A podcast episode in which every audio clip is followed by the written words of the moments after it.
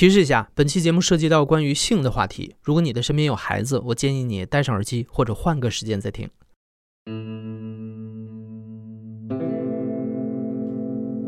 换了一个头像，那是我过去的给自己手拍的照片，因为我觉得我自从手淫以来嘛，只有我的手是最好看的，其他地方就变得奇奇怪怪的。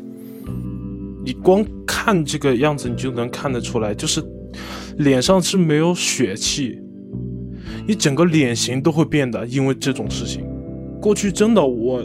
不管说我走到哪儿，别人都会夸我帅，但是后来大概是五年左右的时间，当我再见过去那些同学朋友的时候，他们就说我是经历了一些什么，怎么会变成这个样子？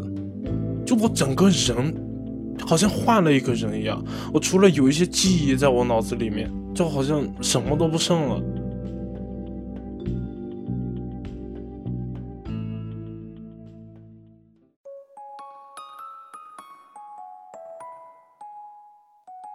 你好，欢迎收听故事 FM，我是艾哲，一个收集故事的人。在这里，我们用你的声音讲述你的故事。每周一、三、五，咱们不见不散。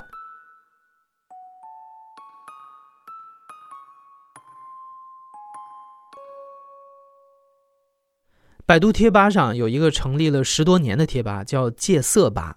现在这个贴吧里有六百多万的用户，累计发帖量已经达到了八千万。就连从它延展出来的女子戒色吧、戒色养生吧、科学戒色吧等等，关注者也都超过十万人。戒色群体啊，是一群深受性瘾和自慰成瘾困扰的人。现在关于他们的统计和研究还很少，所以戒色吧就成了我们窥探这个群体最重要的窗口。实际上，色到底需不需要戒？过度自慰是否对身体有害？这些是不是对性的污名化？学界和舆论有非常大的争议。很多人甚至把戒色吧称之为邪教。但无论科学上如何去定义，这个群体感受到的困扰和痛苦却是实实在在的。今天的故事讲述者小白就是这个群体当中的一位。我叫小白，今年二十一岁，来自贵州省。我有八年的自慰成瘾史，我把青春都付给了我的右手，我现在正在与他抗争。在我的记忆里面啊，我一到七岁的时候，就刚出生到七岁的时候，一直在我奶奶家，农村。我二叔和我三叔他们都是在我奶奶家住的嘛，然后我三叔他就总是买那种黄色碟片。在那个他的柜子里面藏着，就很多，整个柜子都是。然后我们经常就是小孩嘛，爱到处玩嘛，就某一次就是我们几个小孩，四五个吧，有两个女生，然后就在我三叔家玩，然后就翻到了那个柜子里面的那个黄色碟片，因为那个封面很暴露嘛，就是能看到女生的一些隐藏的部位，当时就很好奇。然后打开一看，哇，就所有小孩的脸都是红的，哇，好新奇啊！甚至在那个时候，还和就是周边的那些小女生互相摸，互相的那个模仿他们的动作一些。当时我六七岁吧，那时候还特别小。反正后来就是基本上每天都要，我们都去看，但是那时候我们还不会。包括你手淫啊这种，但是我们就喜欢去摸、去蹭，让自己下面有那种感觉。然后之后基本上那几天都是那样。他们是没有发现我们正在看 AV，可以说从小那段时间没有什么深刻的记忆，除了这件事情。我被打的那些我都直接略过了。为什么被打，或者说被打成什么样？我都忘记了，就只有这件事情。七岁的时候，我父母就来接我，接我去城里读书了嘛，就搬到我这个二姨他们家楼上。我二姨家有一个孩子嘛，是我们的大哥，比我们大五六岁吧。然后呢，搬过去之后就跟我这个大哥搞熟了。然后他就喜欢打那个游戏王的那个卡牌，那时候我们家特别穷，我爸妈每天只拿一块钱给我们，就是啥也干不了，卡片也买不了。但我们就想玩。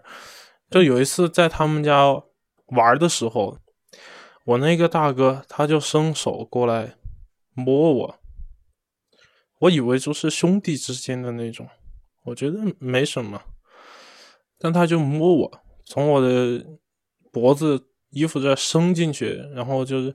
我就问他干什么，他就说咋了嘛？我说没怎么，他就接着摸我，然后他就说今天晚上要不要在他那里睡？我说不要了吧，我爸妈应该不同意。他就直接上去跟我爸妈说，让我在他那里睡。然后当天我就在那里睡了嘛。其实没有太多的想法，就觉得很正常嘛，兄弟之间。因为我完全不知道他能对我做什么，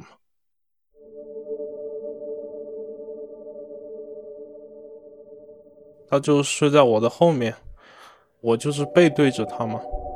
你睡着睡着，他就伸手过来，他又开始摸我，又是之前那种摸法，又开始逗我的乳头，然后另一只手又开始去摸我的裤裆，然后他让我转过来。当时就是很懵的，他就拿他的弟弟蹭我的弟弟，一边蹭我的弟弟一边手淫。他当时做这些事情的时候也没跟我就是对话呀，就是给我一些什么反应啊，他就只持续他的动作。那个时候身体好像是没有什么太大的反应，甚至那天过后，我觉得那件事情。能让他感觉到他满足，我反而就去用自己的身体，用自己每个能陪他睡觉的晚上，去换取那些游戏卡片，一次十张啊，一次二十张啊，这样，之后慢慢的就演化成了一个交易，就是我去陪他睡，他拿卡片给我。然后那样的生活持续了一年吧。我们兄弟这么多年没问过也没说过，从小到大我都是沉默的那种，我没办法再次说出这件事情，因为我也得到了，后来我也得到了我想要的东西，我不知道这个东西。居然给我伤害这么大，我的心理伤害，我的脑子里之后好多日子都是装着一些肮脏的东西，根本不像一个小孩子。这件事持续了大概一年左右，这是怎么结束的呢？这又扯到另一件跟性有关系的事情了，是关于我的母亲。因为我父亲是在那个车站开那种大客车，就是跑长途，大概一个星期左右回一次家的那种。然后我母亲就在家里面开那个麻将馆，他的弟弟说没工作，来我妈这混口饭吃。那个男的好像才十七岁吧，当时我的年纪应该是八岁嘛。我们就叫他叔叔。慢慢的时间长了，有一次，某一个夜晚，我哥我不知道他看到了什么，他就很慌张的跑到我，他就叫我名字，他就说：“刚刚我看到叔叔和妈妈在床上。”我说：“怎么可能？”我说：“叔叔对我们这么好，你不能乱说话。”我当时是一点都不信的，但到后来也是一个夜晚，我起来尿尿嘛。我发现那个叔叔他是跟我睡在一块的，他不见了。我以为他出去去网吧打游戏还是怎么样了。我就下去嘛，下去我都看他鞋在，他的衣服也在。我首先我第一步我走路的声音特别轻，特别轻，我怕被人知道。我当时甚至怕死，当时已经意识到了，我怕我发现了他们的事情，我会被打死。当时特别怕，但是我又特别想正视这件事情，于是我就从卧室悄悄悄悄靠着墙边，一点一点挪到了那个房间的门口，因为那个房间门口上面是有那个窗户嘛，我就搬了一个凳子，特别小声，当时去满头都是汗，就一点一点的爬上那个凳子，这样斜着眼睛去看，然后就看到了我妈跟那个男的就睡在一块，那个被子是鼓不起来的。但我当时没敢多看，我就悄悄的又下来了，然后把凳子放回原地，尿都没尿，我直接回到我的床上。当时我觉得整个天都要塌下来了，没有多少人真正的理解到天塌下来是什么感觉，就你感觉那个天花板它就在你脸上，紧贴着你的脸，要把你压死的那种感觉。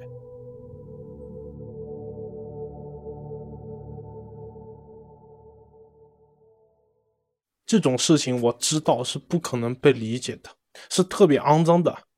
特别是你看，大人有时候聊天的时候会聊一些污的话题，所以你会自己形成一个一个认知嘛？你知道这种事情是错的，而且是我不能说的事情。从九岁到十一岁，我没有跟任何人说过这件事情。就觉得这些肮脏的事情都应该离我远一点。从那之后，我也没再去我我大哥那里搞那种事情，因为你慢慢在这个在被他就是每天陪他睡觉的过程当中，你已经知道他是为什么要做这件事情了。他只是想满足自己的欲望，你就知道这种事情其实跟男女之间这种事情是差不多的，然后就觉得那种东西很脏。就不想去碰。那之后的时间就过得快了，生活就是越来越叛逆了。我就基本上就是读书，什么都不听，跟别人去混，去打架，去做一些不可理喻的事情。然后我妈就来学校找到我了，她说：“走，跟我回家。”我打死不去，她直接给我从学校拖到我。二姨家，然后当时我就一直哭，一直哭。当时我就觉得特别委屈，我说你的事情我都没有告诉任何人，你居然拖我拖那么远。当时就觉得他不明白我为什么会变得这么叛逆，他就只知道我到了叛逆期就应该打，就应该骂。我爸平时是打人特别凶的嘛。当时其实我妈打通了我爸的电话，他让我接电话。我怕我爸直接开车过来把我打死了。我接的电话就一直在哭，因为我我爸接电话当时的那种语气，他叫我的名字嘛。他说：“你怎么了？你是不是有什么事一直藏在心里面？你给我说，不要一直憋在心里。”他不知道那件事情，他只知道可能我心里面有压力这些。当时我就绷不住了，我就一直在哭，一直我觉得我爸。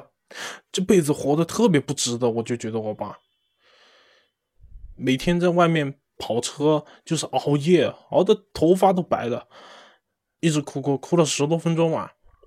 我说你可以换班，我再跟你说吗？他又说好，等他一会儿。然后一会儿他又打电话过来，他说他已经换好了，他说有什么事你说吧。然后就跟他阐述了我妈跟这个男的。之间，所有我看到的事情，他没说话，然后我又一直在哭，他就说：“你不要哭了，所有事情等我回来就慢慢就解决了。”后来就等我爸回来，回来你想嘛，我爸那个脾气，回来就是打、骂、砸，当时就想，我应该承担这一切的东西，我不应该告诉任何一个人。当时是特别后悔的，结果第二天我妈就跑了，离婚也没有离婚，也没跟我打招呼，也没留下任何东西。从那之后，好像就开始堕落了。那之后我就开始觉得，我之前我坚持着让自己觉得这些东西就是淫欲，他们是肮脏的。他们是恶心的，我不知道坚持下去有什么有什么意义。我就觉得那些东西其实也能给我带来一些快感，让我忘记那些伤痛、那些回忆。某个晚上看到了某个嗯黄色视频，然后我印象很深刻的那天晚上，就我看到了视频，然后我就很受不了嘛，就浑身也发热，然后就很想弄一下，不管怎么弄，我就去厕所，就拿手。这样去碰它，因为以前不管是怎么洗澡的时候也好，我从来没有碰过我的。那次就碰了一下子就，哇，那种感觉太让人兴奋了，又太奇妙了，那种就好像把所有东西都忘记了，所有东西，所有不管是我父母他们吵架，他们要怎么样怎么样也好，我母亲她出轨，什么东西都忘记了。那些不开心的、让人伤心的所有事情，好像都抛在脑后了。我就觉得那一刻是最舒服的一刻。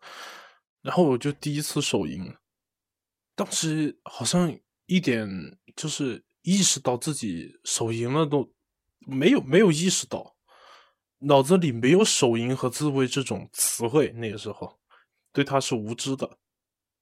但是那次过后的两三次吧。我说的两三次，直接就是第二天了。第二天就直接自慰了两三次。我第一天能，也不知道那种，就是我已经心已经很痛了，就感觉整个世界都对我不公了那种感觉。然后去做的这件事情，就是去手淫。第二天你还想忘记这种感觉，你会怎么办？你就只找到了一种方法，手淫啊。因为你的伤痛，你没办法去跟家里人沟通，而且他们不来安慰你，甚至我奶奶还觉得是是我的错，他觉得我不应该把这些事情说出来。直到现在，我奶奶还是会跟我说：“但是如果你当初没把这那件事说出来，现在一家人多好。”因为这些各种原因，让我觉得手淫是我唯一的出路。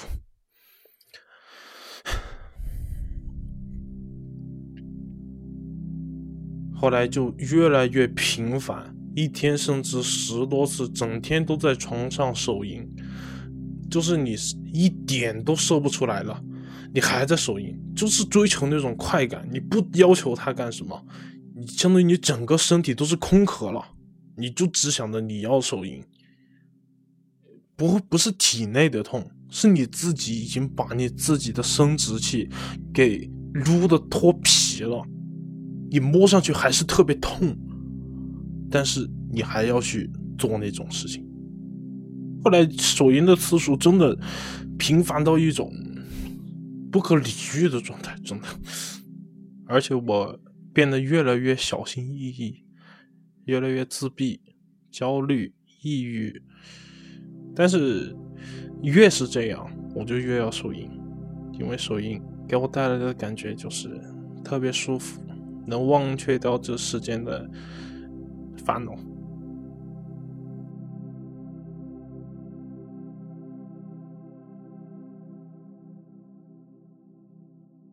没有人察觉小白内心的痛苦，也没有人察觉到小白的行为正在偏离轨道。母亲走了之后，父亲把小白送到了一个封闭式管理的学校，在那里，小白自慰的频率还保持在每天两到三次。等上了初中，小白本该有一次刹车的机会，那就是生物课的性知识科普。但是生物老师直接跳过了人类的性与生殖那一节。而回到家里，父亲也变得萎靡颓废，甚至他还会问小白要色情网站的网址。学校和家庭都没能及时告诉小白应该如何面对性和负面情绪。小白对自慰的上瘾和性格的叛逆，就像一对共生的怪物。他越来越频繁的自慰，也越来越叛逆。经常在学校打架，最终父亲不得不安排他转学，但这对改善小白的状况丝毫没有帮助，甚至一度让情况变得更糟糕。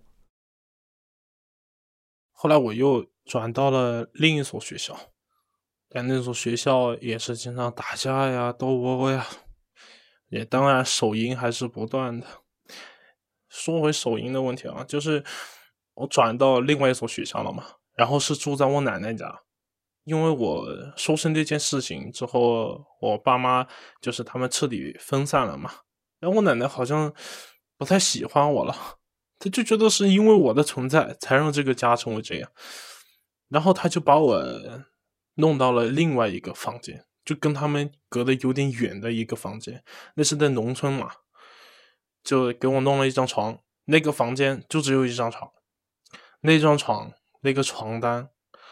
我从到我奶奶那儿，一直到不读书，彻底不读书那一会儿，有一年的时间，我都没换过床单，全是那种金斑啊，从床头到床尾就射的到处都是，就把自己身体那么一点点能量全部都消耗在上面。我初二上半学期没读的，十四岁吧，没读就出去混。混的那段时间倒是挺好的，没手淫哎，我居然没手淫啊！跟着一个姐姐，外面混的一个姐姐，在我父亲家吃饭的时候认识的。我父亲交了他一个朋友，然后他一个朋友交了两个姐姐，然后那两个姐姐来了之后，就很莫名其妙的，我们就打成一堆了。他其实。白白，然后也不太胖，稍微肉一点。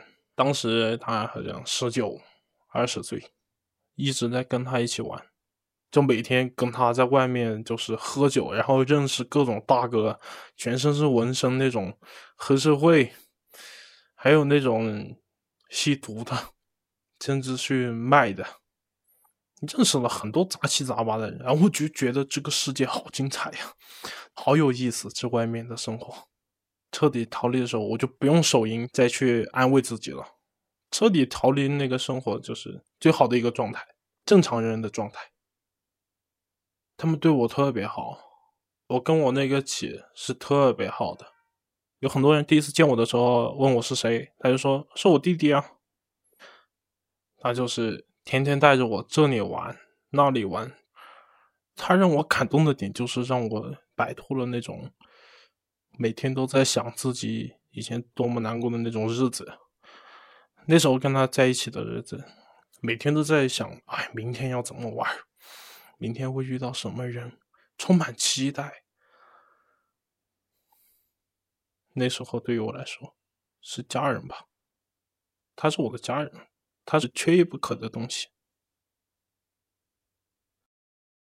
后来就因为他开学了，我们就很少见面。然后我父亲也找了一个女朋友，是另一个城市的，他就想让我去他这个女朋友那边工作。那时候我十五岁，我就去了。去了之后，那个女的也没给我找找什么正经的工作，她就给我找了一个休闲吧的工作。然后慢慢就了解到了，那是一个酒托组织，就是从 QQ 上面和微信附近人一顿乱加，加来之后，我们就以女生的身份来跟他聊天。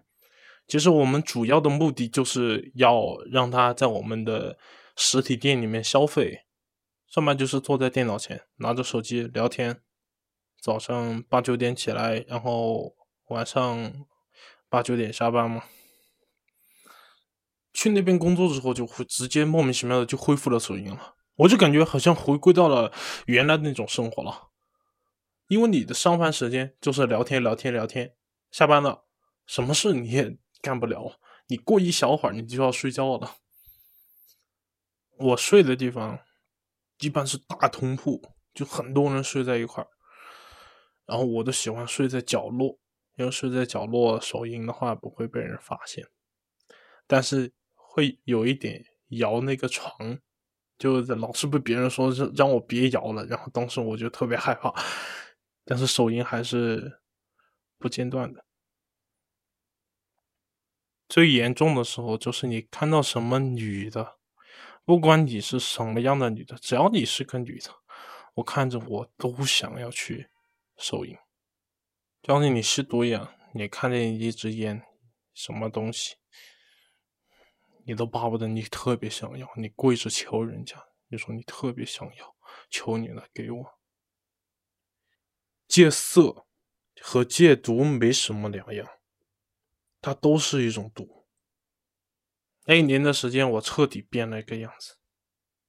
当时没注意到，但我现在能回想到，当时我是脑子已经不太好了，就是说话这个语言组织能力下降。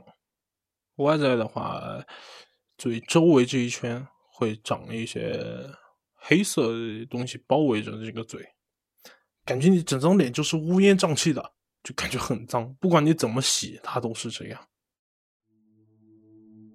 自慰成瘾开始影响小白的外貌、思维，甚至工作，因为总是失眠、缺乏精力。后来，小白去电子厂打工的时候，连一个月都没坚持到就被赶走了。那几年，小白过得浑浑噩噩，一直在换工作。但自慰成瘾对他的影响还远不止这些。直到前年，小白再次遇到了那个姐姐，这时他才发现自己的心智也已经被彻底摧毁了。我对他其实挺愧疚的。我现在，后来发生了一些事情，是过了六年吧，反正就是有一天，就是出去逛街。然后就在那个天桥上面碰见了他，哎，他就说：“哎，是你啊！”然后他就过来抱着我，他就说：“啊，想死你了！”我整个人都是麻木的，已经不像以前那么开朗活泼的人了。但是他还是非常的开心，他见到我，他说：“走，一起吃饭。”哎呀，不管怎么样都要一起吃饭，他就拉着我。然后吃完饭之后已经是到晚上了。他就又叫我说：“哎呀，不要回去了。”他说：“我们这么久没见了，就去开个房一起睡觉呗。”因为他还带了一个女生嘛，我是睡在我的床上，然后他和那个女生睡在他们的床上。我那天我不知道我我怎么想的，就是我看着他，他的腿是放在外面，我看着他的腿，我就把手伸进自己裤裆里面。我就在你手淫，你知道吗？啊！我现在想起来那个画面，我真的特别难受，真的是畜生都不如。当时我就在被子里悄悄的就手淫了。第二天，他还是正常的，但是我又隐约的觉得哪里不对劲，他好像是发现了，我特别害怕。但是从那天我们分别了之后。很正常的一个分别，分别了之后从来没有联系过我。他知道我的电话，知道我的微信，从来没有联系过。那之后我就知道了，我又失去了一样东西。成瘾的六年里，小白多少能意识到过度自慰正在伤害自己，但他会刻意回避这些问题，他只想不那么痛苦的过日子。但再次遇到姐姐时发生的这件事儿，一下子让小白清醒了。不久之后，小白在街头收到了一张关于戒色的小卡片。或许发卡片的人是无意的，但是对小白来说，这却是当头一棒。小白觉得，别人之所以发卡片给他，是因为成瘾行为改变了自己的外在。他觉得自己已经成为了肉眼可见的过度纵欲者了。其实那时候想的就是每天就是手淫、手淫、手淫。但是当你走在大街上，有一个人递一张卡片给你。好像他是认准了目标的样子，上面写着戒色的危害。那时候你就好像被人强行的塞了戒色的知识，就好像拉他给你拉了警报的那种感觉，这是完全不一样的。后来认识到这个手淫的危害，然后就决定不再手淫了，一定要为了自己好好的克制。如果再继续手淫的话，我这一生就毁了。当天晚上看了这个是没有手淫的，到了第二天早上一醒来，就像平常一样，我又开始手淫。手淫了之后，我特别后悔，特别焦虑，我就觉得我是不是有什么？哎呀，反正当时是特别生气，不是对任何东西生气，是对自己生气，然后。刚刚手淫完，我就打了自己几耳光，就一直打打打，打了好一会儿，心里面就说不能再这样做，再这样做的话就要怎样要怎样，就是发的那些毒誓都是伤害自己，虽然后面还是会去手淫，但我真的在我手上划了一道口子，很长的口子。那一次是我努力克制自己，戒了两天，结果后来刷那个快手，刷到一个女的在那蹦蹦跳跳，要脱了裤子又开始了。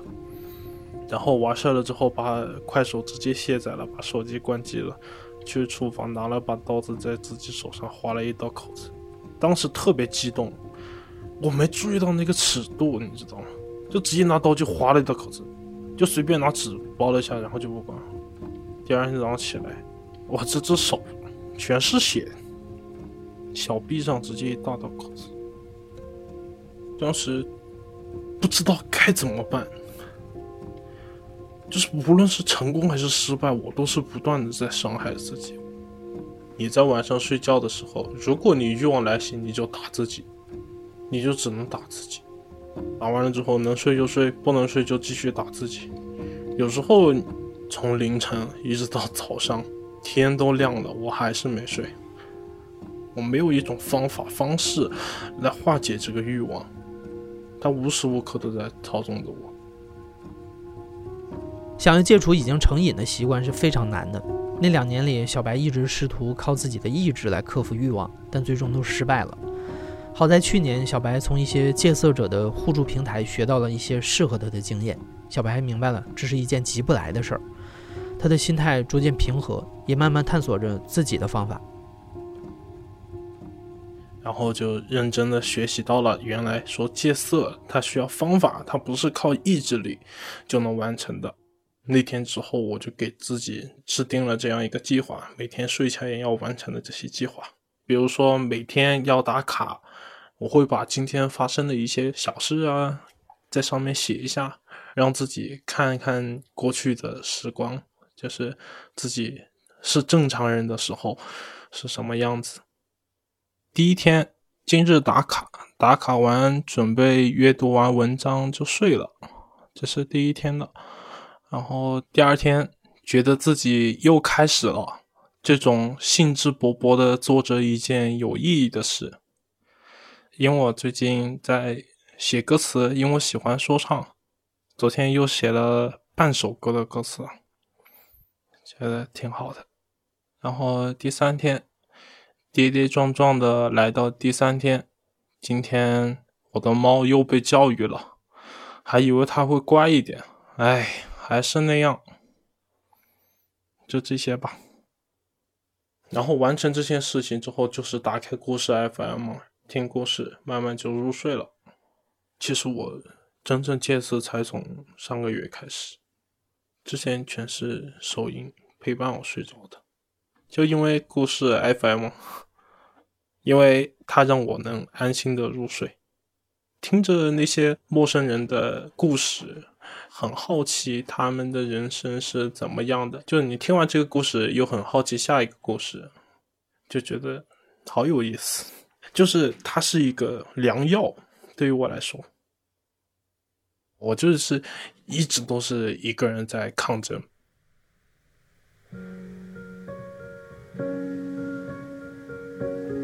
我特别希望一个正常的人，而且能够理解我的人。让他做我的朋友吧，哪怕陪我说两句话也行啊。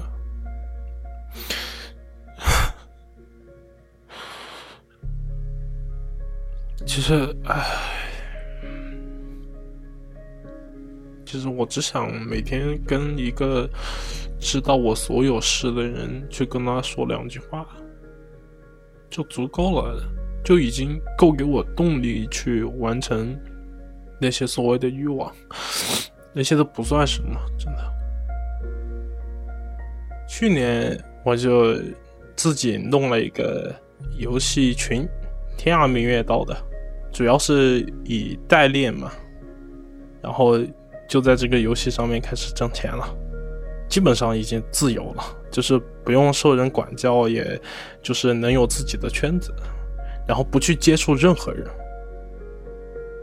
我已经几个月没出门了，包括拿包裹都是楼下的人帮我拿，不想见人。因为我怕我看到女人，然后就实现了自由。现在对于我来说是特别自由的，因为我完全看不到任何能勾起我欲望的东西了。虽然对于别人来说，他们就觉得我好像每天把自己关着，其实对于我来说是特别自由的。对我求之不得这种生活力能一直持续下去，就像故事 FM 有一期有一个孤独死的老人。那样挺好的。